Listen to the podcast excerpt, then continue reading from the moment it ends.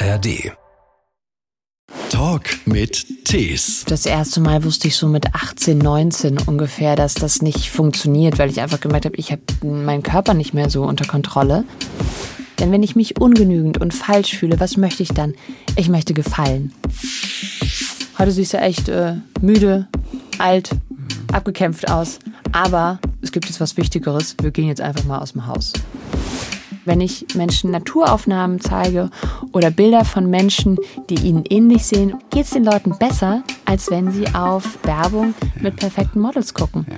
Deshalb müssen wir uns überlegen, wollen wir denn, dass es uns die ganze Zeit schlecht geht?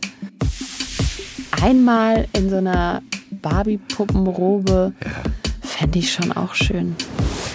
Wir müssen uns damit anfreunden, dass wir langsam, aber sicher jeden Tag ein bisschen mehr sterben. Ein Podcast von SWR3. Mein Name ist Christian Thies. Ich bin Sarah Lisa Voll. Schauspielerin, Regisseurin, Kunsthistorikerin ja auch noch und Autorin Du hast ein neues Buch geschrieben, Das ewige Ungenügend, eine Bestandsaufnahme des weiblichen Körpers. Darin geht es um den Schönheitsdruck in der Filmbranche, in unserer Gesellschaft. Es geht um sexuelle Übergriffigkeit, um Essstörung und vor allem um diese Erwartungshaltung in der Gesellschaft, die vor allem auch viele Frauen in den Wahnsinn treibt. ja, also du haderst ein Leben lang schon wirklich mit deinem Körper im Prinzip wie die meisten von uns bei Frauen ist es oft natürlich besonders krass. Das ist ganz klar. Und du hast geschrieben, dein Körper stört. Schon immer. Was ja wirklich schon fies ist. Und das Ganze fing mit einem Augenfehler sogar an. Aber jetzt hast du Kontaktlinsen gerade. Nee. Ich habe äh, noch nie Kontaktlinsen gehabt. Ich habe, man sieht den jetzt eigentlich nur noch, wenn ich müde bin oder ja. äh, Alkohol getrunken habe oder so. Was ganz spannend ist, dass ich mit 13 oder so, glaube ich, eine neue Brille bekommen sollte. Und ich habe einen sehr schmalen Kopf. Also ich habe einen total kleinen Kopf. Ich kann auch immer so die Mützen von meinen Kindern anziehen und so. Und dann gab es keine von den Brillen, die ich wirklich gut fand, in meiner Größe. Und dann waren wir immer bei irgendwelchen Optikern. Und dann kam irgendwann so eine Optikerin und schlug mir dann eine Janosch-Brille vor. Da war ich 13. Und ich wollte wirklich keine Kinderbrille. Und dann war ich raus aus der Nummer. Dann gab es auch eine sehr teure Brille, die meine Familie nicht äh, bezahlen wollte. Und dann habe ich keine Brille mehr aufgesetzt. Und das Erstaunliche ist aber, ähm, es hat mir irgendwann dann mal jemand erklärt, es ist ein bisschen wie wenn man noch ein bisschen laufen kann, aber dann eben sich in den Rollstuhl setzt und dann die Muskeln verliert. Mhm, also ich war jetzt neulich mal beim Sehtest, wo dann jemand meinte, das kann überhaupt nicht sein, dass sie das sehen können mit all den lustigen Fehlern, die sie haben. Weil ich habe so noch eine Hornhautverkrümmung und bla bla bla. Ja. Und äh, habe einfach aufgehört, eine Brille zu tragen und das mache ich seitdem und sehe immer noch so einigermaßen. Also du kannst damit Auto fahren? Ich habe keinen nein. Führerschein. Ich habe okay. Autofahren habe ich nie probiert, weil ich schiele. Mhm. Hätte ich zum Beispiel keinen Personenbeförderungsschein machen dürfen. Also und dann ist natürlich auch die Frage, wenn ich nicht Taxi fahren darf mit fremden Leuten im Auto, warum soll ich dann meine eigenen Kinder durch die Gegend fahren? Um quasi auch gleich ein bisschen Mitleid zu erwecken, deine Eltern haben dich Otto genannt. Ja, meine Eltern haben mich Otto genannt wegen Otto Schili. Um nicht Chili zu sagen. Der, wegen, ja. wegen Schielen. Alles klar. Ja. Ich wusste nur, du schreibst von einem Augenfehler. Ja. Aber da steht am Anfang nicht, dass es das Schielen ist, ja. meine ich. Und, ja. deswegen, ich dachte, warum nennt die den Otto Schili? Was ist denn mit Otto Schili? Ja. Ach, das ist doch gut, dass wir das mal aufgeklärt haben, wenn ich das nicht ordentlich naja, äh, total. habe. Genau, ja, Otto Schili. Ja, es ist ein wahnsinnig großes Thema und man fragt sich, okay, wo steigen wir da am besten ein? Vielleicht mit der etwas allgemeineren Frage. Wann hast du dich, schwer wahrscheinlich das festzulegen, aber vielleicht klappt's, zum ersten Mal wirklich so gefühlt, so ewig ungenügend? Also, dass man sich schlecht fühlt, das hat man. Aber ungenügend, da spielt, ja gleich so ein Anspruch der Gesellschaft mit rein, den man nicht erfüllen kann. Wann war das das allererste Mal? Ich würde sagen, das war bei mir schon sehr früh, weil ich so eine Sache, mit der man das so wettmachen kann oder auch gut durchkommt, ist natürlich, wenn man sportlich ist. Ich war aber noch nie sportlich, also nicht mal ein bisschen. Ich kann ja, wie gesagt, ich sehe, äh, ich habe kein räumliches Sehvermögen, das heißt, ich kann schon mal keine Bälle fangen. Ich kann aber auch nicht gut rennen oder äh, springen oder sonst irgendwas. Das heißt, so das, was man klassischerweise, womit man so andere Sachen wettmachen kann, so im Kindergarten oder der Grundschule haben nicht so gewirkt. Also ich bin wirklich so die klassische als letzte ins Sportteam gewählt werdende. Und das hat sich auch bis heute nicht so. Also ich kann Fahrrad fahren von A nach B. Wirst du heute noch in Sportmannschaften gewählt? ja, und zwar von meiner Familie. Und ähm, da ist es auch so, dass man nicht mit mir in der Mannschaft sein möchte, aber dass alle total happy sind, wenn ich mitmache, weil dann ist klar, wer verliert. Also zum Beispiel so dann wird so ein Tischtennisturnier gemacht und aus irgendwelchen Gründen muss ich da mitmachen, obwohl ich das wirklich nicht kann. Und dann ist es so, ja, ich habe nicht verloren, Mama hat ja verloren. Oh, ey, du bist die Alibi-Mutter. Genau. Oh also dieser Wahn des weiblichen Körpers oder ähm, diese Haltung, wem auch immer man genügen muss, dieser Wahn hat ja eine lange Geschichte wie wir auch in deinem Buch lesen. Wir wollen jetzt nicht bis zur Steinzeit zurückgehen, aber immerhin zur Kaiserin Sissi die ja. auch furchtbar im Prinzip gelitten hat. Wir kennen sie natürlich nicht so. Wir kennen sie nur einfach als Märchenprinzessin. Im Prinzip, da ging es nicht immer gut, aber das ist ja nichts gegen das, wie es bei der wirklich war. Also was natürlich, glaube ich, immer so der Kern des Ganzen ist, da sind ja nicht Frauen und sagen, oh Gott, äh, ich fühle mich so unglücklich mit meinem Körper, sondern dahinter steckt ja ganz oft was anderes, nämlich dass man überhaupt kein Mitspracherecht hat oder seit es die Allmende gibt, eigentlich die Frau quasi dem Mann zugeordnet ist, mhm. nicht selbstständig, nicht unabhängig. Und so verhält es sich natürlich auch bei einer Königin oder Kaiserin, die wird verheiratet. Ja, also das ist, das ist eine politische Entscheidung, dass das doch jetzt klug wäre. Und dann hat man eigentlich aber, also ist man zwar Kaiserin oder äh, Prinzessin, aber man hat kein Sagen, man hat keine Möglichkeit, politisch Einfluss zu nehmen. Und das war natürlich was, was sie durchaus auch interessiert hätte. Und dadurch, ich meine, es gibt jetzt gerade auch diesen schönen Film von Marie Kreuzer, Corsage, mhm. der dieses Eingezwängtsein in einem System, in dem du gehorchen musst und bestimmten Mustern oder bestimmten Ge Sachen gefallen musst, wo man da irgendwie eingezwängt ist. Und das betrifft natürlich so eine, äh, auch eine Kaiserin. Ja. Und daraus ergibt sich dann was, dass Frauen dann oftmals versuchen, irgendwo anders Kontrolle auszuüben und ein Ort, wo sie Kontrolle ausüben können und gleichzeitig noch Pluspunkte bekommen, weil sie eben gefallen, ja. ist, wenn sie sich um ihre Schönheit kümmern. Guck mal. Und dann äh, erleben wir, also Sissy ist wirklich, kann man so sagen, eigentlich anorexisch oder sportsüchtig auch. Also wenn man sich so deren Diätpläne anguckt und das Verrückte ist, wenn man das heute googelt, dann findet man wirklich so mit voller Begeisterung, also statt dass irgendwelche Leute sagen, das ist ja grausam, voller Begeisterung die Diätpläne der Kaiserin Sissi und sie hat nur äh, rohen Kalbsaft getrunken und Veilchen äh, gegessen. Was ist denn das? Kalbssaft oder Fleischsaft oder wie das ja. damals hieß? Was ist es? Also es ist wirklich einfach dann der, der, der Saft, der aus diesem rohen Fleisch einfach läuft. So ausgepresst. In der Hoffnung, genau, dass man natürlich möglichst wenig Kalorien zu sich nimmt, aber trotzdem die, die Energie ja. des, des Tieres aufnimmt. Also es ist verrückt und eigentlich sind das schon ganz crazy Diäten, wo man sagen würde, ja gut, lass die doch mal mitsprechen und mitentscheiden, dann ja. haben sie vielleicht was Spannenderes zu tun. Es ist kein Phänomen der Neuzeit dieses letztendlich aus unserer Sicht wirklich kranke Verhalten.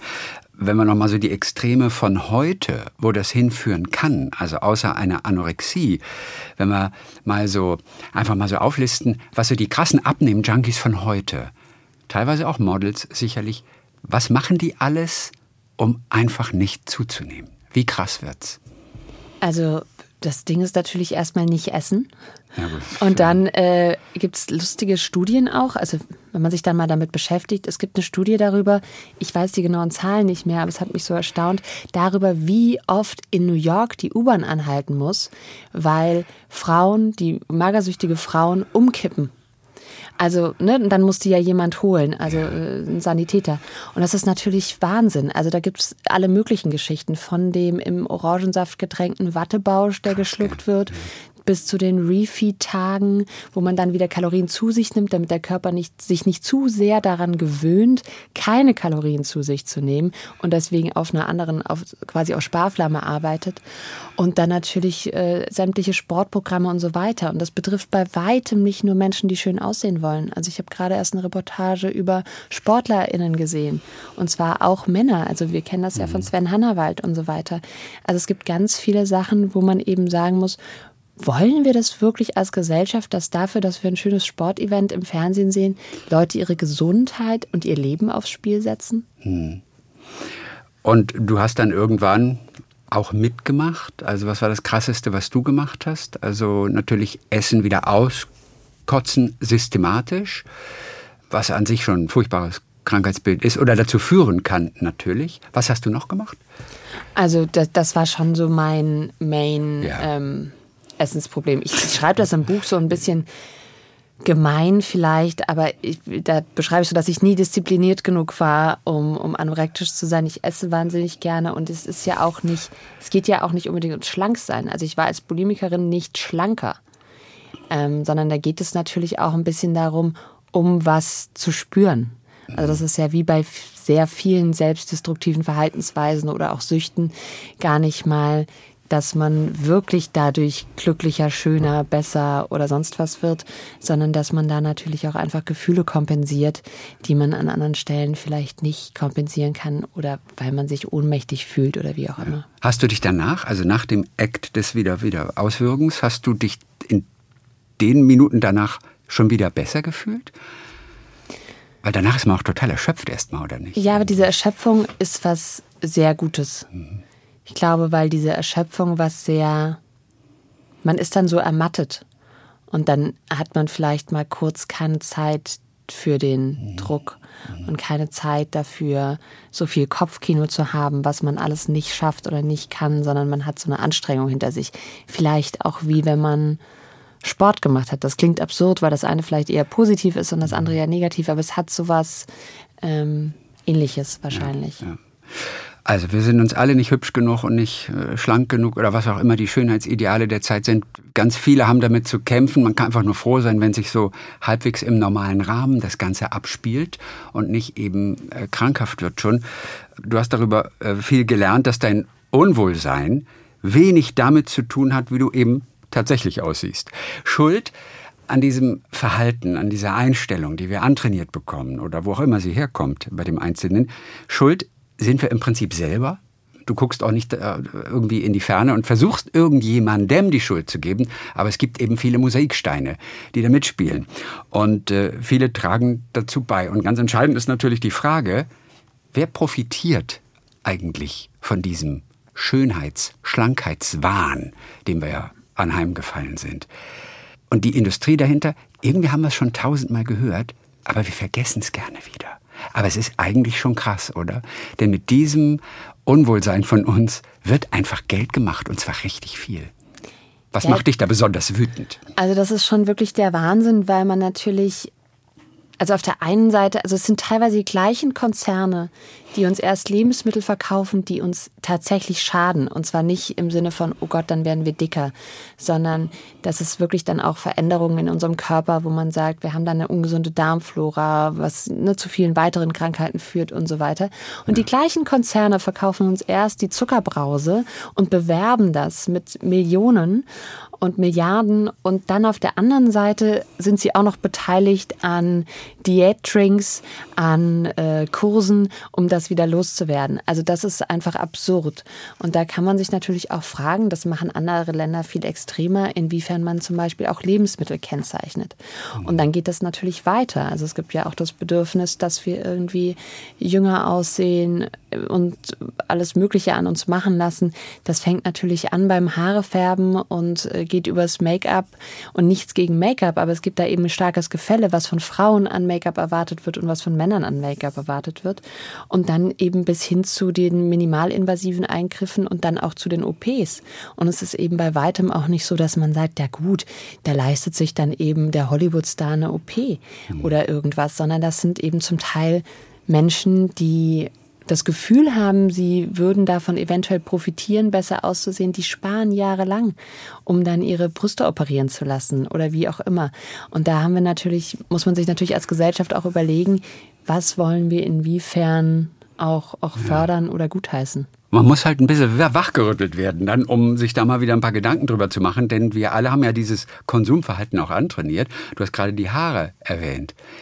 Haare sind ja was ganz Krasses. Ich frage mich, also ich wasche mir immer mit meinem ganz normalen Shampoo, Shampoo, ich mache es erst auf die Haare, mit dem gleichen mache ich äh, mit den Rest des Körpers. Das finden andere völlig absurd. Shampoo ist doch nur für die Haare. Das kannst du doch nicht am Körper verwenden. Ja, andere wiederum sagen, du kannst auch Bier auf dem Kopf verwenden. Also eigentlich braucht unsere Haut, unser Haar eigentlich braucht die fast nichts. Aber ich glaube, es für ist uns. sogar oder? besser. Also das, das Schockierende ist, dass wir eigentlich wissen, eine, also was uns wirklich vor Krankheiten schützt, ist eine gesunde Hautflora. Mhm. Das heißt, eine, eine Haut, und das, das bekommen wir eigentlich mit am Anfang unseres Lebens schon, wenn wir auf die Welt kommen, ne, durch, durch quasi die Begegnung oder durch den Weg durch den Geburtskanal, bekommen wir eigentlich schon unsere ersten Bakterien mit. Und die sind eigentlich gut für uns, wenn die auf unserer Haut wohnen. Die wehren auch Krankheitserreger ab. Und wenn wir die die ganze Zeit runterschrubben mit irgendwelchen Chemikalien, wo wir nachher dann wieder Creme draufschmieren müssen, dann schaden wir uns eigentlich. Jeder fühlt sich angesprochen, bin ich ganz sicher.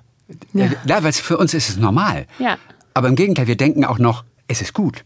Ja, und wir denken auch, dass wir dann sauberer sind oder dass wir dann weniger stinken. Obwohl ganz viele Sachen wie eben Geruchsbildung ähm, durch Schweiß oder ne, also unsere Haare und so weiter eigentlich wenn wir unseren Körper lassen, hm. reguliert der auch ganz viel. Ne? Unsere Bakterien kümmern sich auch darum, dass wir irgendwie nicht unangenehm riechen. Ne? Wenn ja. wir ihn eben so dolle eingreifen, dann schaden wir ihm. Und es kostet ja auch noch Geld. Also es ist ja so, wir, wir brauchen auch noch Zeit und Geld, die wir so schön anders nutzen könnten. Ja. Wann hast du das gemerkt, dass es so ist? Denn auch du hast deine Haare malträtiert, in Anführungszeichen, mit ja, ich Shampoo und alles da reingeschmiert, was es gab. Also wirklich auch so, und es gibt ja dann auch, also es wurde auch immer mehr. Also so, ich habe das Gefühl, als ich jung war, gab es so das Shampoo und dann kam noch die Spülung und dann kam die Haarkur. Dann war man schon bei drei Produkten. Und irgendwann kam dann aber noch ein Produkt und dann kam noch der Cleanser, mit dem man das Produkt wieder aus den Haaren waschen konnte. Und dann nach dem Waschen musste man dann aber noch mehr. Also irgendwann hatte man so aus einer Produktserie oder wenn man zwei Produktserien hatte, dann immer so sieben Produkte. Und ich habe glücklicherweise eine Mutter, die irgendwann auf den Trichter kam, dass das totaler Quatsch ist und anfing mit sich mit Gasul die Haare zu waschen. Was ist Gasul? Und das ist so eine Erde so einfach. So eine Erde, so eine Lehmerde, Lehmerde. oder was weiß ich, so Gasul. Und das bindet so Fett, ein bisschen, ne, dass man keine fettigen Haare hat. Ja. Und das ist äh, super. Und man muss sich dann auch immer seltener die Haare waschen. Und ich habe neulich mit einer Freundin, die sich wahnsinnig viel auch damit beschäftigt, wie sie schönes Haar haben kann, gesprochen. Und die äh, hat aber auch so ein, ähm, ja, so ein bisschen Background als äh, in einem chemischeren Beruf und hat gesagt, also sie hat jetzt mal alles recherchiert. Es gibt nichts, was Talg ersetzen kann. Talg ist der Hammer. Das ist ein wahnsinnig tolles Naturprodukt und nichts macht deine Haare so schön, wie wenn du ihm, wenn du dem Haar den natürlichen Talg lässt. Und du wäscht sie wie mittlerweile? Auch nur mit Erde. Und ich habe lustigerweise, äh, bei unseren Kindern gibt es so eine Zäsur, weil die Älteren haben noch Shampoo erlebt und die waschen auch mit Erde. Und die Jüngeren, da hatten wir schon kein Shampoo mehr. Die haben einfach fantastische Haare und die brauchen nicht mehr Erde auf dem Kopf. Die waschen ihre Haare mit Wasser. Mhm. Und die haben wunderschönes Haar. Ja. Und du denkst so, wow, was, was für eine Verschwendung das war. Also das alles einfach nur mal, um zu zeigen, was die Industrie mit unserem schlechten Körpergefühl verdient, wie sie es fördert, wie wir das Ganze als normal betrachten mittlerweile, ohne eigentlich darüber nachzudenken. Das ja. ändert sich dann heute jetzt wahrscheinlich ein bisschen wieder, dass man auch mal wieder drüber nachdenkt. Viele wissen natürlich auch, okay, wenn ich keine Produkte mehr nehme, dann habe ich, kriege ich auch keine fettigen Haare, aber du hast so eine Übergangszeit von, ich glaube, fünf, sechs Wochen. Da muss man erstmal durch. Aber und deshalb dann, kann man ja mit ne? der Erde waschen. Also die nimmt wirklich das Fett ja raus ja. und dann ist es ja, ähm, ja alles schon fein. Und man riecht ja auch nicht nach Erde dann, oder? Nein, man riecht nicht nach Erde. Und ich meine, so eine Art Spülung mache ich auch. Man kann zum Beispiel einfach dann Zitronenwasser nehmen. Dann werden die Haare glatter und dann riecht man ein bisschen nach Zitrone. Ich meine, ja. wow, Zitrone, ja. schön. Du hast dich ganz viel beschäftigt. Im Prinzip ja auch notgedrungenermaßen mit deinem eigenen Körper ein Leben lang. Körper haben dich aber auch schon als kleines Kind fasziniert, angezogen. Du liebst sogar Medizinlexika. Auch ja. heute noch? Ja, ist ganz schlimm. Ich kann auch, also ähm, ich kann das alles sehr gut angucken. Ich bin auch bei uns zu Hause dafür zuständig, Menschen zu verarzten. Also so mhm. Wundbetreuung über Wochen und so. Das fasziniert mich sehr. Ich glaube, ich wäre auch eine gute Zahnärztin geworden. Also irgendwie finde ich das äh, spannend. Auch spannend, wie Körper so funktionieren und wie die sich so heilen. Aber ich kann auch so, ähm, ja, Mrs. Äh, wie heißt sie, Dr. Pimpelpopper gucken und so. Also richtig schlimm. Ich kann wirklich alles sehen, auch in Filmen. Ich kann äh, Wunden, Blut, alles.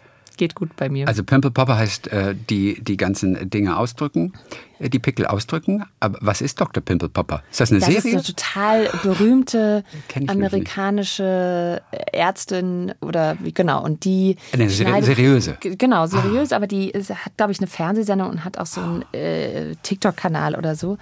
Und die macht dann aber natürlich auch so irre Sachen. Also die drückt nicht nur Pickel aus, sondern die schneidet dann auch so Sachen auf und mhm. ähm, genau. Und irgendwie beeindruckt mich. Das ist ein bisschen schräg vielleicht, aber ich finde es sehr beruhigend. Du hast eine lange Reise hinter dir auf jeden Fall, bis hin zu einem, ja, auch guten Körpergefühl, mit dem du heute zufrieden bist? Die Art und Weise, wie du auf deinen Körper heute guckst? Mm, ja, ich weiß gar nicht. Ich glaube, ich gucke gar nicht unbedingt so viel besser auf meinen Körper. Ich gucke weniger auf meinen Körper. Und das ist vielleicht auch manchmal das Geheimnis. Ich mag auch gar nicht immer so mich die ganze Zeit damit beschäftigen müssen. Und ich bin sehr froh.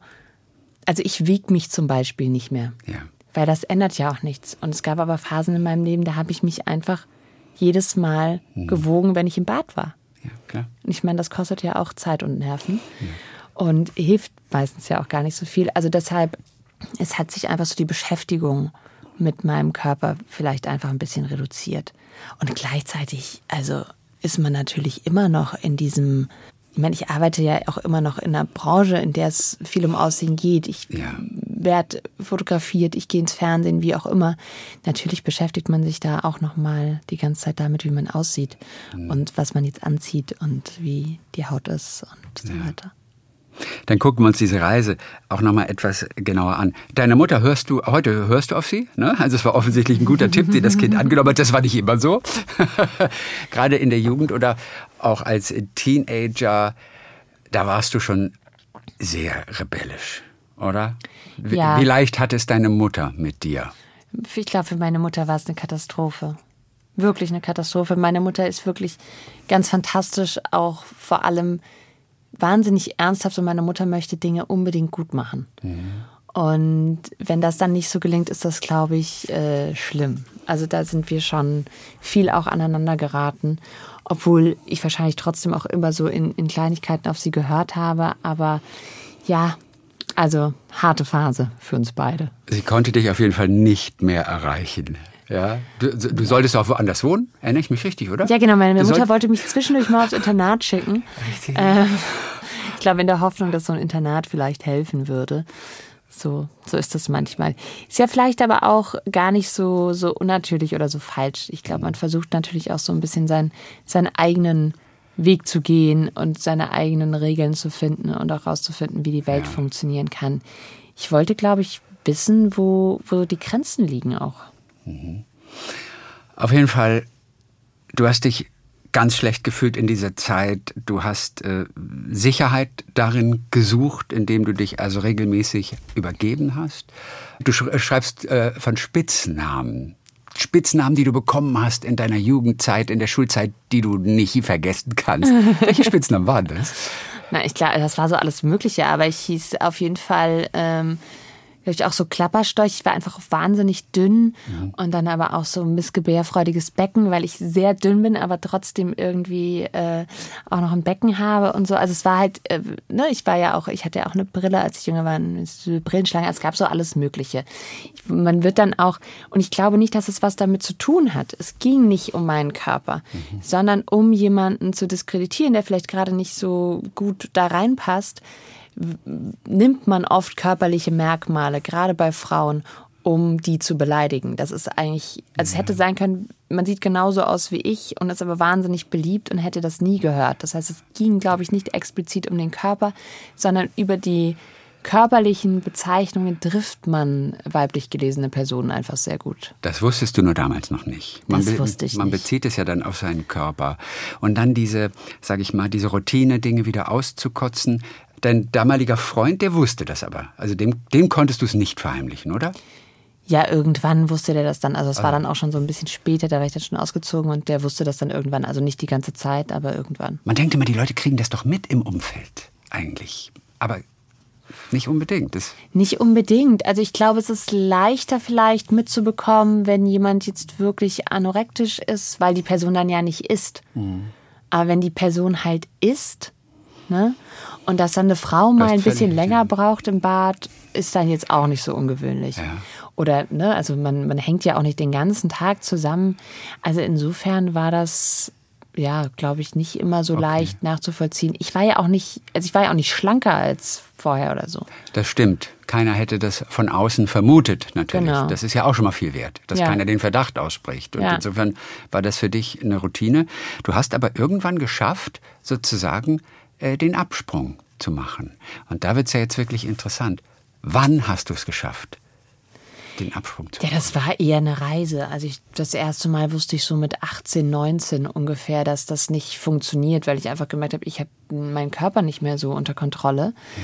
Und dann habe ich mich das erste Mal damit beschäftigt und dann habe ich tatsächlich das erste Mal ich habe dann gefastet, ich habe dann ganz viel Bücher dazu gelesen, ich bin dann in Therapie gegangen und das war dann so das erste Mal, dass ich das versucht habe, aber das kam dann eigentlich wie bei so, wie man das vielleicht von einem Alkoholiker, einer Alkoholikerin kennt, dass man dann das erste Mal auf Entzug geht und dann aber natürlich nochmal rückfällig wird und dann irgendwann nochmal auf Entzug geht. Also das war dann trotzdem nochmal eine lange Reise, die sich nochmal ein paar Jahre gezogen hat. Okay.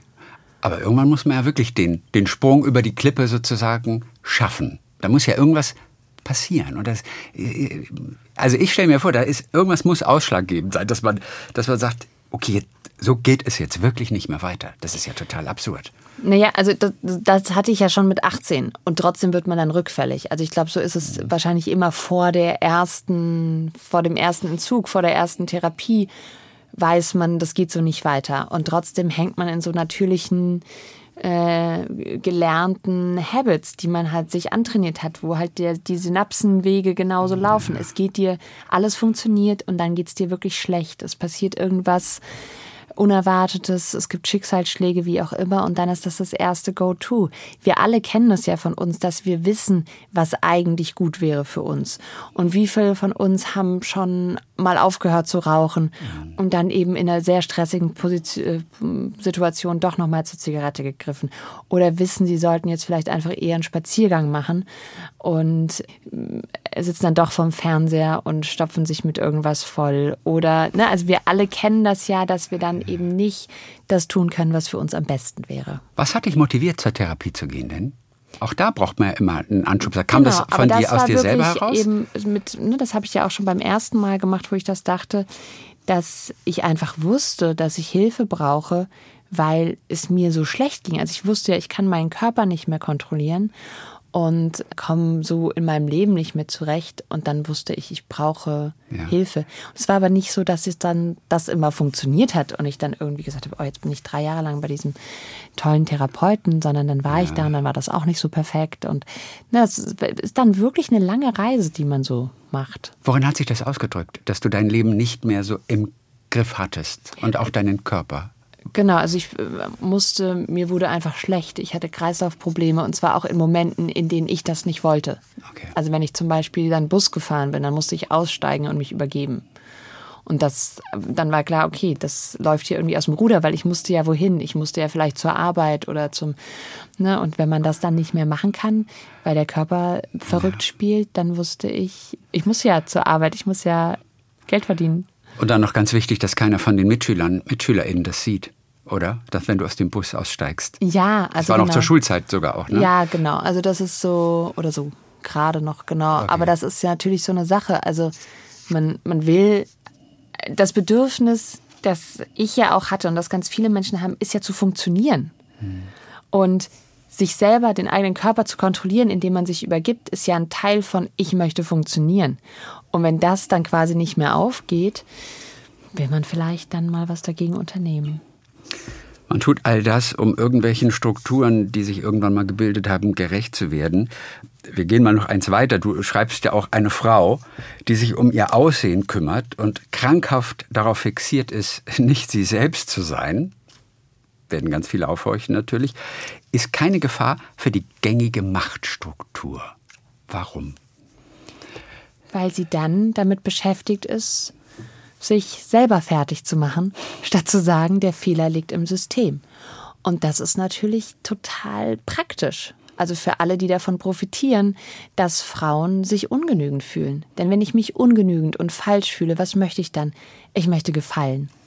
Ich möchte gemocht werden. Und wenn ich abhängig bin von anderen Leuten, möchte ich umso mehr gemocht werden, weil nun mal eben in den meisten Situationen, die wir sehen, verdienen Frauen weniger Geld als Männer. Gleichzeitig ist es aber auch so in Beziehungen, ähm, wird von unserem System, wie wir es gerade haben, durch das Ehegattensplitting immer noch gefördert, dass Frauen in den Teilzeitjob gehen. Das heißt, sie sind in der Rente, bei Scheidung und so weiter immer abhängig vom Goodwill ihres Mannes. Und in dieser Gesamtgemengelage ist es natürlich irgendwie wichtig, zu gefallen und das Richtige zu machen. Und dann beschäftigen wir uns damit, statt eigentlich zu sagen, äh, entschuldige mal, hallo, meine Arbeitszeit ist genauso viel wert. Und außerdem ne, möchte ich irgendwie mal, dass du in die schlechtere Steuerklasse gehst. Mhm. Könnte man ja auch mal machen, einfach mal so als Experiment. Wir Menschen sind generell ja voller Widersprüche. Habe auch eine Freundin, die hat mir das letzte Woche erzählt, dieses Instagram, sagt sie, das macht mich fertig. Sie sagt, ich weiß es und trotzdem gucke ich den ganzen Tag drauf. Also das ist, ist wie so eine Sucht. Und sie sagt, ich weiß, dass mir das nicht gut tut, weil sie sich vergleicht mit anderen. Und auch sie fühlt sich natürlich dann immer zu dick, zu fett, passt das nicht und die Oberschenkel stimmen nicht. Wenn wir es ganz neutral betrachten, ist es wirklich schlimm, wenn man das denkt. Und das ist ja auch total ungesund. Und dagegen gehst du ja auch an, gegen dieses anderen gefallen zu wollen, einem Schönheitsideal zu entsprechen, was da draußen nun mal ist. Wir kriegen es aber auch jetzt erstmal nicht weg. Was sagst du denn jungen Mädchen zum Beispiel, die ich jetzt einfach mal so als Gruppe rausgreife, wobei, glaube ich, Frauen um die 40 besondere Zielgruppe sind für die Werbe Werbeindustrie zum Beispiel, oder? Frauen um die 40, weil da ist das Leben noch nicht vorbei. Kinder ja, sind aber aus dem Haus. Sie Hier geht noch Geld. was. Und sie haben Geld sogar. Genau, richtig? ich glaube, Kinder sind heutzutage meistens noch im Haus, aber für die gibt man gerne das Geld aus, das man hat. Ja. Und das ist natürlich super. Also das, da ist man eine gute Target Group. Ja, also ich glaube, was natürlich sehr hilfreich ist, wenn man sagt, ich bin ja Teil von dieser Gesellschaft. Wieso soll ich jetzt, stellen wir uns vor, die, die Freundin, ja, die hat ja auch, die kennt andere Leute, die will ja jetzt nicht ihr Instagram abschalten. Aber man kann auch sein Instagram kuratieren und sich ah, überlegen, was gucke ich da an. Mhm. Weil natürlich haben die von den Großkonzernen geförderten Models mehr Follower. Und da denke ich, das muss ich sehen. Aber es gibt da ganz viele andere tolle Sachen ne? Accounts, die sich mit spannenden Künstlerinnen beschäftigen, Accounts, die sich mit Wissenschaft beschäftigen. Also die sind manchmal schwerer zu finden. Die werden einem vielleicht nicht durch Werbung vorgeschlagen, aber auch bei der Werbung kann man, es ist ein bisschen Arbeit, draufdrücken auf die drei Punkte und sagen, das ist für mich nicht interessant. Ich will keine Werbung zum Thema XY sehen. Und dann lernt Instagram das langsam, was man gerne mag. Ich habe zum Beispiel auch einen Instagram-Account, nur da sammle ich so Food-Sachen da gibt es nur Essen. Und dann kriege ich auch nur Essen vorgeschlagen. Und dann hat man irgendwie gar nicht mehr so viel äh, Dinge, die man angeblich kaufen soll. Ja, da wird einmal eine Pfanne empfohlen, aber davon kriege ich nicht gleich, gleich ein schlechtes Körpergefühl. Ja. Und es gibt wirklich Studien dazu, wo man einfach getestet hat, wie Leute sich fühlen, nachdem sie bestimmte Bilder gesehen haben. Mhm. Und wenn ich Menschen Naturaufnahmen zeige oder Bilder von Menschen, die ihnen ähnlich sehen oder die sage ich mal, nach unseren Normen eher schlechter aussehen, geht es den Leuten besser, als wenn sie ja. auf äh, Werbung ja. mit perfekten Models gucken. Ja. Deshalb müssen wir uns überlegen, wollen wir denn, dass es uns die ganze Zeit schlecht geht? Und trotzdem kommt sie offensichtlich zunächst nochmal da nicht raus, obwohl sie sich des Problems bewusst ist. Das ist ja der erste schon ganz wichtige Schritt. Und trotzdem schafft sie es nicht. Aber womit kann man denn junge Menschen, vor allem auch junge Frauen, dann überzeugen? Das Ganze einfach in Perspektive zu setzen, dass man nicht diesem Idealbild, wie es die Gesellschaft vorgibt, seit so langer Zeit, dem hinterher zu hecheln. Was machen wir denn? Also, wo setzt man denn da an? Also nicht bei bin, Germany's Next Topmodel natürlich. Ich ne? bin ganz, ganz überzeugt davon, dass das zu viel verlangt ist von hm. der einzelnen jungen Frau, ja. die sowieso schon in einer Situation ist, wo sie nie reichen kann, ob sie Kinder kriegt oder nicht, ob sie Karriere macht oder nicht. Also immer macht sie es nicht richtig. So. Gleichzeitig bekommt sie dafür weniger Geld, macht den Großteil der Carework und ist irgendwie sowieso schon überfordert. Ja. Das heißt, von der jetzt auch noch zu erwarten, dass sie jetzt auf den Lippenstift verzichtet und sich kein Botox spritzen lässt, finde ich wirklich zu viel verlangt. Ich glaube, es ist was ein, ein größeres gesellschaftliches Umdenken notwendig und am besten so schade es ist, kann man die Älteren oft nicht retten und muss an die Kinder. Okay. Und ich glaube, dass man gerade auch, wenn es um psychische Erkrankungen, wenn es um, um Körperbilder und so weiter geht, auch einfach Bildung Gesundheitsministerium, Bildungsministerium, das sind prinzipiell sowieso die Orte, mhm. wo meiner Meinung nach viel mehr Geld hin müsste. Und da ist auch unser Schlüssel, weil die jungen Menschen, die kann ich aufklären, bei denen kann ich diese Wege auch verändern, bei denen kann ich auch sagen, hey, Du hast zum Beispiel auch ein Recht auf körperliche Selbstbestimmung. Das müssen ja auch viele erst noch lernen. Das ist ja auch nichts, was wir von, von zu Hause aus bekommen. Und das heißt was zum Beispiel im konkreten Alltag? Körperliche Selbstbestimmung. In welchen Situationen? Ich glaube, wir brauchen zum Beispiel einen anderen Sexualkundeunterricht in Schulen. Ja, ich glaube. Was stimmt mit dem Alten nicht? Ja, das ist eher so Fortpflanzungsunterricht. Aber da wird so die gesamte Bandbreite äh, weiblicher Lust und weiblicher Sexualität komplett unterbelichtet. Ja. Wo man einfach sagen muss, das ist, das ist Nonsens. Auch was wir da vielleicht, also das kommt dann auch so von Freud rübergeschwappt, mhm. äh, wo man sagen muss, nee. Ja, ist noch sehr klassisch, ja. sehr, sehr, biologisch. Okay, ja. da haben wir also da, Ja, was heißt sehr biologisch? Nee, es ist eben nicht biologisch, sondern es negiert die Biologie der Frau, weil Freud sich irgendwas ausgedacht hat. Und es ist auch schön, aber heute wissen wir es besser. Und das sollten die jungen Frauen auch mhm. wissen. Ich dachte, Biologie im Gegensatz zu sinnlich emotional. Deswegen ja, dachte ich nur so biologische genau. Facts einfach. Aber weißt du? es ist eben einfach, genau, ja. pseudopsychologischer Nonsens. Okay, und, also, also da könnten wir genau, ansetzen. Da können wir ansetzen. Am Sexualkundeunterricht. Und natürlich auch in der Erziehung unserer Kinder. Also es gibt eben auch Sachen, das musste ich auch erst lernen, so, aber dieses, dass man Kindern durchaus beibringt, dass ihre körperlichen Bedürfnisse wichtig sind. Ne, dass sie vielleicht nicht dann schlafen müssen und dann essen müssen und dann in die Schule müssen, by the way, würde ich mir auch wünschen, wenn das äh, diese Industriezeitalter-Taktung, die wir gar nicht mehr brauchen, weil wir müssen, die meisten von uns müssen gar nicht morgens am Band stehen, um die Schicht zu übernehmen, ja. dass wir die auch mal abschaffen und sagen, hey, lern doch auf deinen Körper zu hören. Lern doch zu essen, wenn du Hunger hast, zu schlafen, wenn du müde bist, deinem natürlichen Rhythmus zu folgen. Das wäre schon mal ein Anfang, um überhaupt den Leuten eine Beziehung zu ihrem Körper zu geben, wo der nicht der Feind okay. ist, der nicht richtig ja. funktioniert. Macht's dem Mutter da sehr nicht leicht. Ich wette aber auch, deine Kinder sind morgens um 7.15 Uhr in die Schule gegangen und sind auch um 21 Uhr spätestens ins Bett gegangen. Absolut, und das ist ja das Problem. Und ich kann es gar nicht ändern, denn wir haben in Deutschland ja auch die Schulpflicht. Ja, ja, ja, aber klar. ich würde, also ich finde, das ist eine Sache, wo ich sofort sagen würde, ja. es ist unmenschlich. Wir haben, wir haben zwei Kinder, die sind ähm, Frühaufsteher und zwei Kinder, die sind das nicht und dass man die für 13 Jahre morgens aus dem Bett quält. Aber es ist vielleicht nicht das Schlimmste, oder was wir, sag ich mal, unseren Körpern antun können. oder ich meine, also damit könnten wir vielleicht noch leben, oder? Ich bin mir gar nicht so sicher. Es gibt ja so Studien darüber, was diese eine Stunde Zeitverschiebung für tatsächlich große äh, Folgen hat. Also Herzinfarkte, Autounfälle und so weiter. Nur durch diese eine Stunde Schlaf, die uns fehlt. Aber fehlt die uns? Die ist doch nur verschoben. Nein, aber wir müssen ja dann früher aufstehen, einmal im Jahr. Ja. Und an diesem Tag haben wir mehr Herzinfarkte, mehr Unfälle und so weiter. Wenn man sich das anguckt, dann merkt man mal, was es für ein Problem ist, wenn wir in den Schlafrhythmus eingreifen. Ja. Und insofern sollten wir uns schon überlegen, was es, wie sehr uns das schadet, wenn ja. wir nicht genug Schlaf bekommen.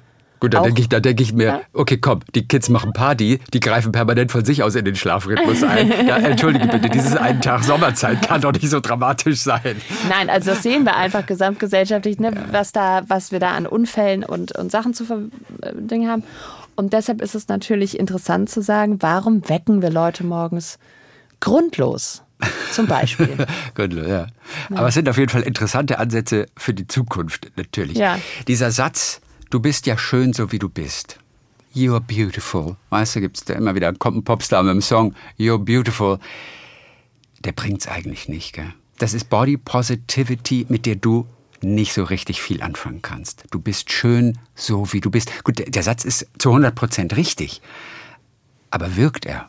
Ich glaube, der kann wirken. Und ja. dann ist es auch schön, wenn das für die einzelne Person funktioniert. Aber er, es macht ganz oft auch wieder Druck nämlich Druck, sich jetzt schön finden zu müssen.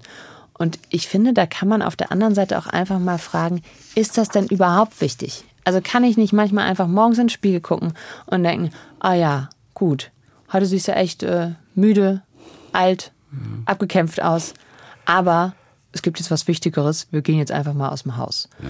Und das würde ich mir manchmal einfach wünschen, dass wir so ein bisschen mehr, ja, eigentlich eine Body Neutrality haben, wo wir einfach sagen, ja, so what? Ja. Und ganz oft, also Body Positivity ist ja erstmal toll, aber wenn ich dann erstmal drei Stunden vorm Spiegel stehen muss und mir einreden muss, dass ich schön bin und dann auch so meine positiven Affirmationen dafür bekomme, damit ich es mir auch glaube, schwierig und die nächste Sache ist auch die, ganz oft habe ich das Gefühl, wird uns über Body Positivity ja nur wieder irgendwas verkauft. Also wo dann alle sagen so, ja, guck mal, du siehst zwar äh, gar nicht so schön aus wie das Model von da hinten, aber du kannst trotzdem die zehn Shampoos benutzen, gleichzeitig, nacheinander und mhm. auf den Füßen auch noch. Warum? Und da bin ich dann immer so ein bisschen abgeneigt, wenn dann, ähm, es ist immer so, wenn, wenn so Großkonzerne das gleiche Thema durchnudeln, dann mhm. muss man immer hellhörig werden. Models sind auf jeden Fall schlechte Vorbilder. Also für eine Jugendliche. Du zitierst diesen Satz von Kate Moss, auch in diesem Buch. Nichts schmeckt so gut, wie es sich anfühlt, wenn du dünn bist oder wie es sich anfühlt, dünn zu sein. Ein wirklich ein furchtbarer Satz. Aber es sind die Menschen, die wir uns zu Vorbildern machen. Kate Moss war für dich auch eine Ikone damals, oder? Du hast dich auch Kate nach Moss ist eine Ikone, völlig, also ne, das ist. Na, mir bedeutet äh, die gar nichts. Kate Moss, was ist, was, Kate, was erzählst du für einen Scheiß? Ja, Wie kann total. ich diese Frau jemals ernst nehmen mit einem solchen Satz? Aber wir dürfen das nicht vergessen. Also der, der, der geht ja direkt nach, ähm, also das, das greift ja direkt eigentlich Coco Chanel auf zum Beispiel. Coco Chanel hat gesagt, eine Frau kann nie reich genug und nie schlank genug sein. Also das ist ja was, wo, was wir forschen hatten. Ne? Das geht ganz weit zurück in unsere Geschichte.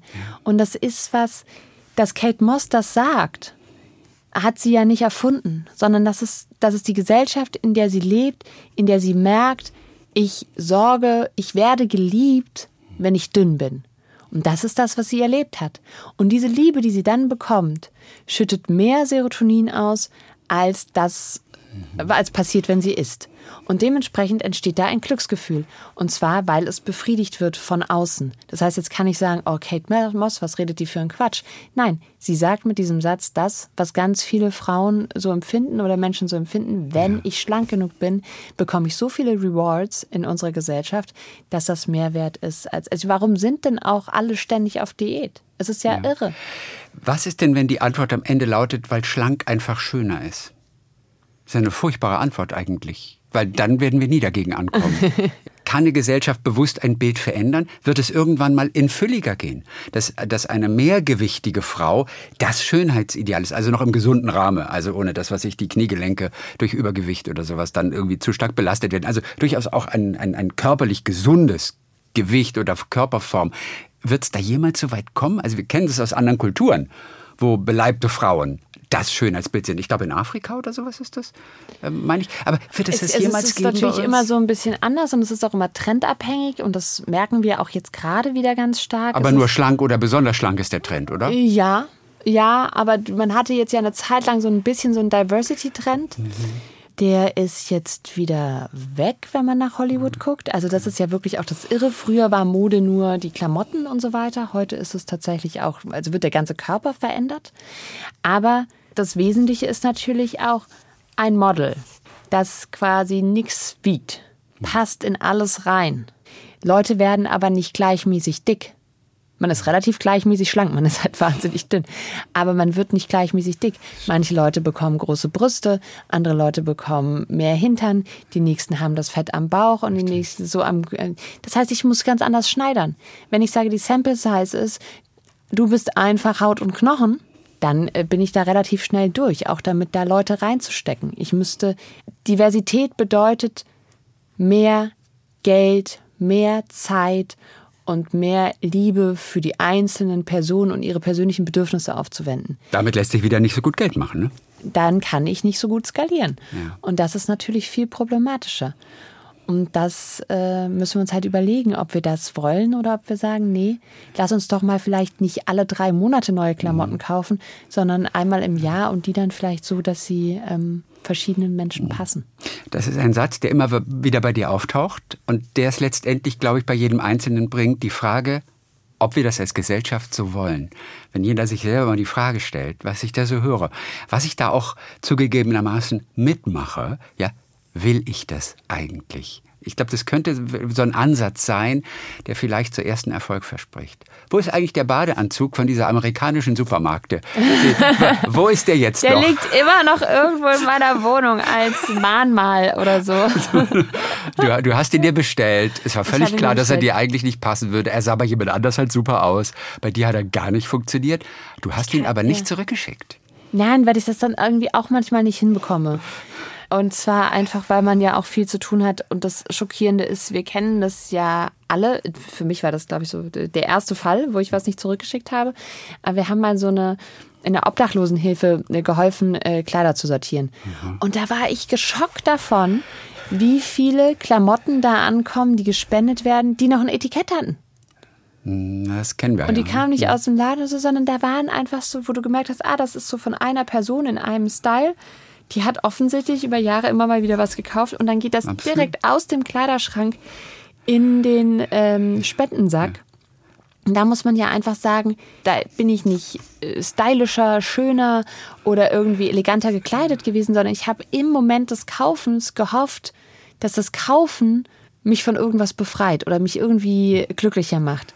Und das ist schon. Tut es aber schon, das Kaufen für ja, zwei Minuten. Für zwei Minuten. Ja. Und das ist natürlich wirklich irre. Und da würde ich sagen, könnten wir alle vielleicht ein bisschen Hilfe gebrauchen, weil so in den Nonsens hinein konsumieren schadet am Ende ja auch nur uns selber. Um nochmal auf die Models zurückzukommen, die wir uns ja auch zum Vorbild machen, dann teilweise. Es gibt da aber, und das schreibst du auch in dem Buch wirklich so schön, es gibt da einfach bei uns einen Denkfehler, denn für die ist es ein Beruf und du vergleichst es mit Astronauten, du vergleichst es mit einer Krankenschwester. Denn von denen würden wir nie denken, dass die das so aus dem FF einfach mal von heute auf morgen alles können, oder? Ja, natürlich. Ich meine, wenn ich jetzt ähm, und das ist auch lustig. Also ich glaube sogar, wenn jetzt so, äh, gibt es ja auch so Medizinerinnen, die äh, irgendwie Instagram-Accounts haben und so, wenn die dann so Sachen erklären, dann würde ich ja nie denken, boah, die macht das so toll, dass sie da jetzt da irgendwie das Blut abnimmt. So muss ich das auch machen. Aber wenn so eine Influencerin ihr perfektes Wohnzimmer zeigt oder eben ihren perfekten Körper, wo die aber natürlich auch gar nicht alleine dran arbeitet, das vergessen wir ja auch manchmal. Diese, diese Leute oder unsere Stars sind der das ist ja ein Unternehmen. Da steht zwar dieser eine Name oben drauf, aber das ist ein Unternehmen, wo jemand kocht, wo jemand die Schminke macht, wo jemand die Klamotten aussucht, wo noch zwei andere Leute die Klamotten dann nochmal anpassen, wo dann noch Sachen geschickt werden, ja. wo das richtige Licht gesetzt wird und dann wird erst ein Foto gemacht. Das, vergisst man aber alles. Das vergisst man. Und vergisst dann denkt man. man so, ach Mensch, der fällt das ja so leicht. Aber die wachen morgens nicht so auf. Nein, die machen auch vier Stunden Sport, dann teilweise, sie hungern natürlich ja. auf ungesunde Art und Weise unter Umständen, aber sie investieren einfach Stunden, Stunden viel Kraft, um letztendlich dieses Produkt hinzubekommen. Und da kommt die Werbung wieder ins Spiel, denn die suggeriert uns, das können wir auch.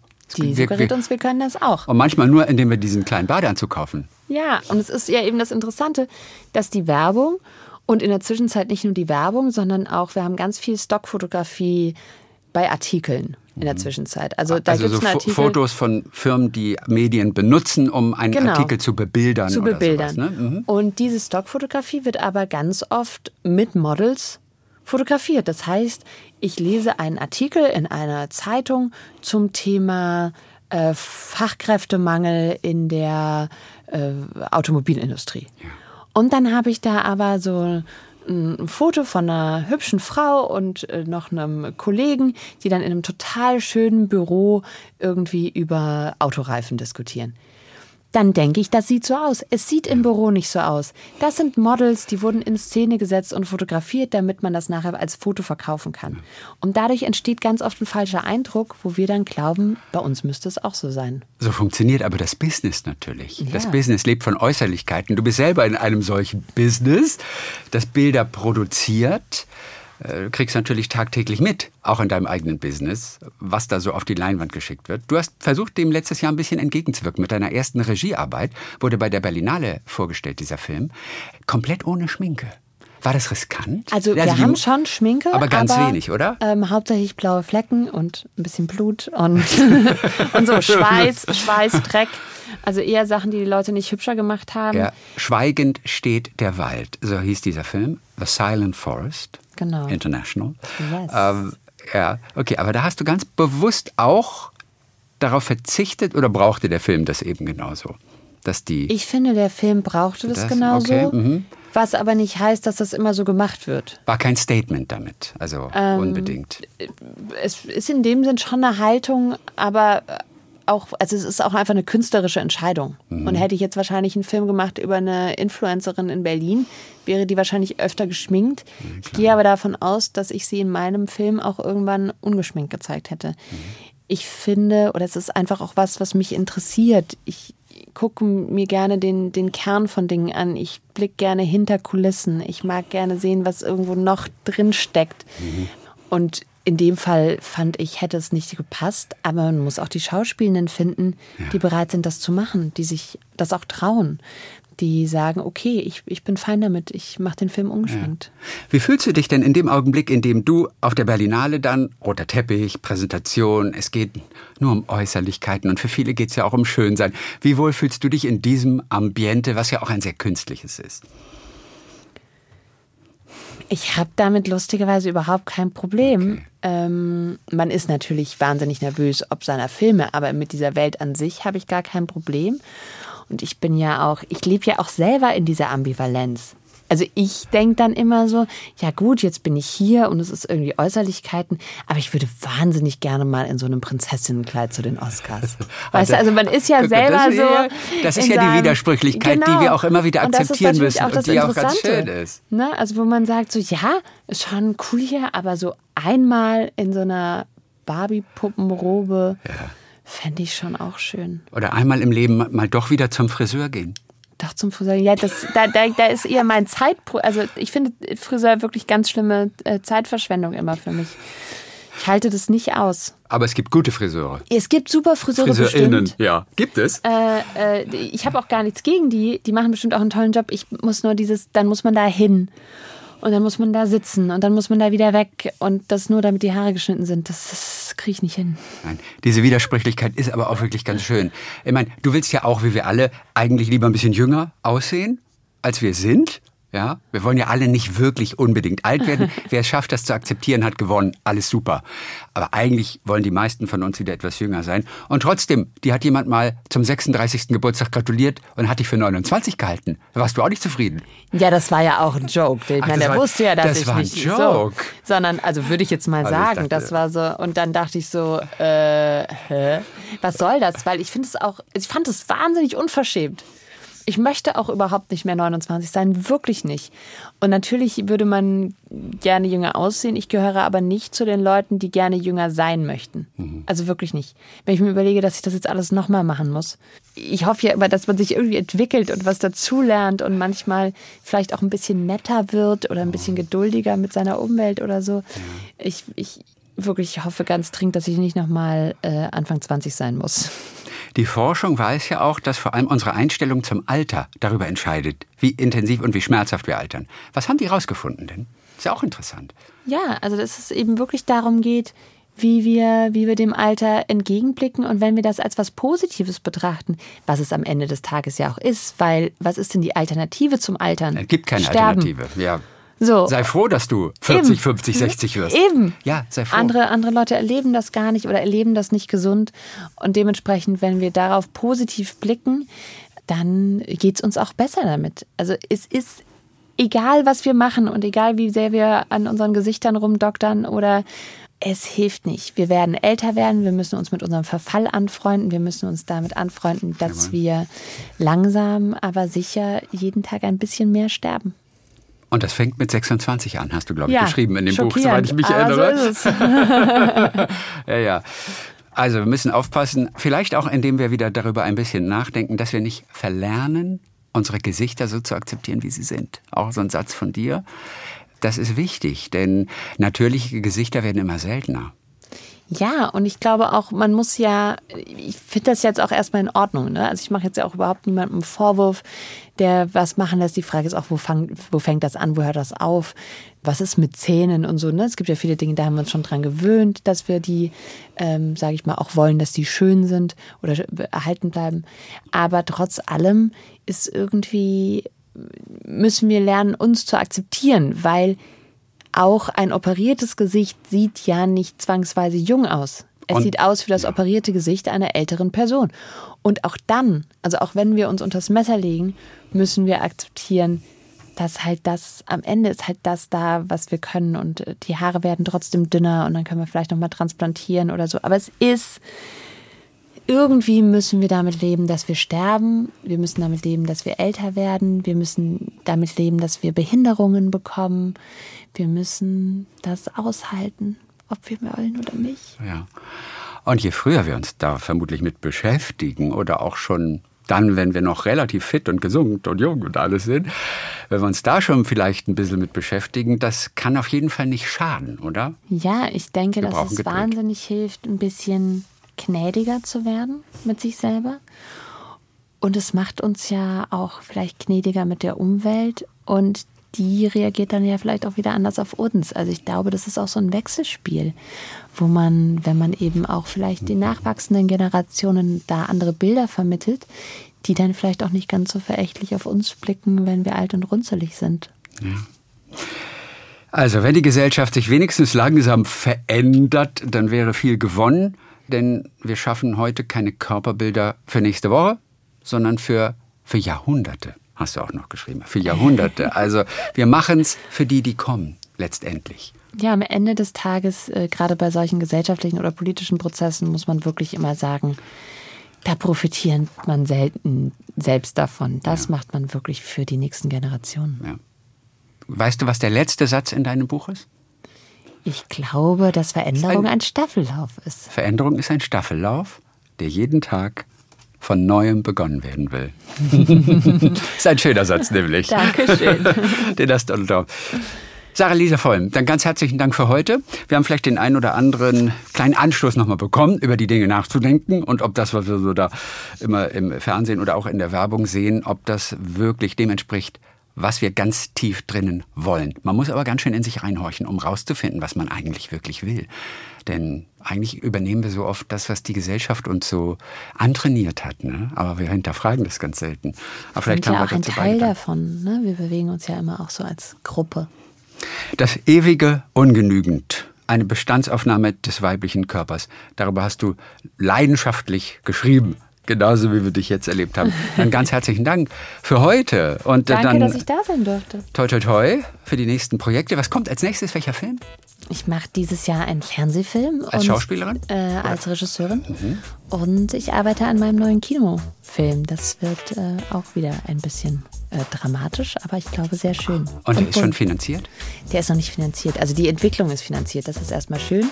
Und jetzt darf ich Drehbuch schreiben und dann geht es hoffentlich weiter. Toi, toi, toi. Danke für Danke. Talk mit Tees.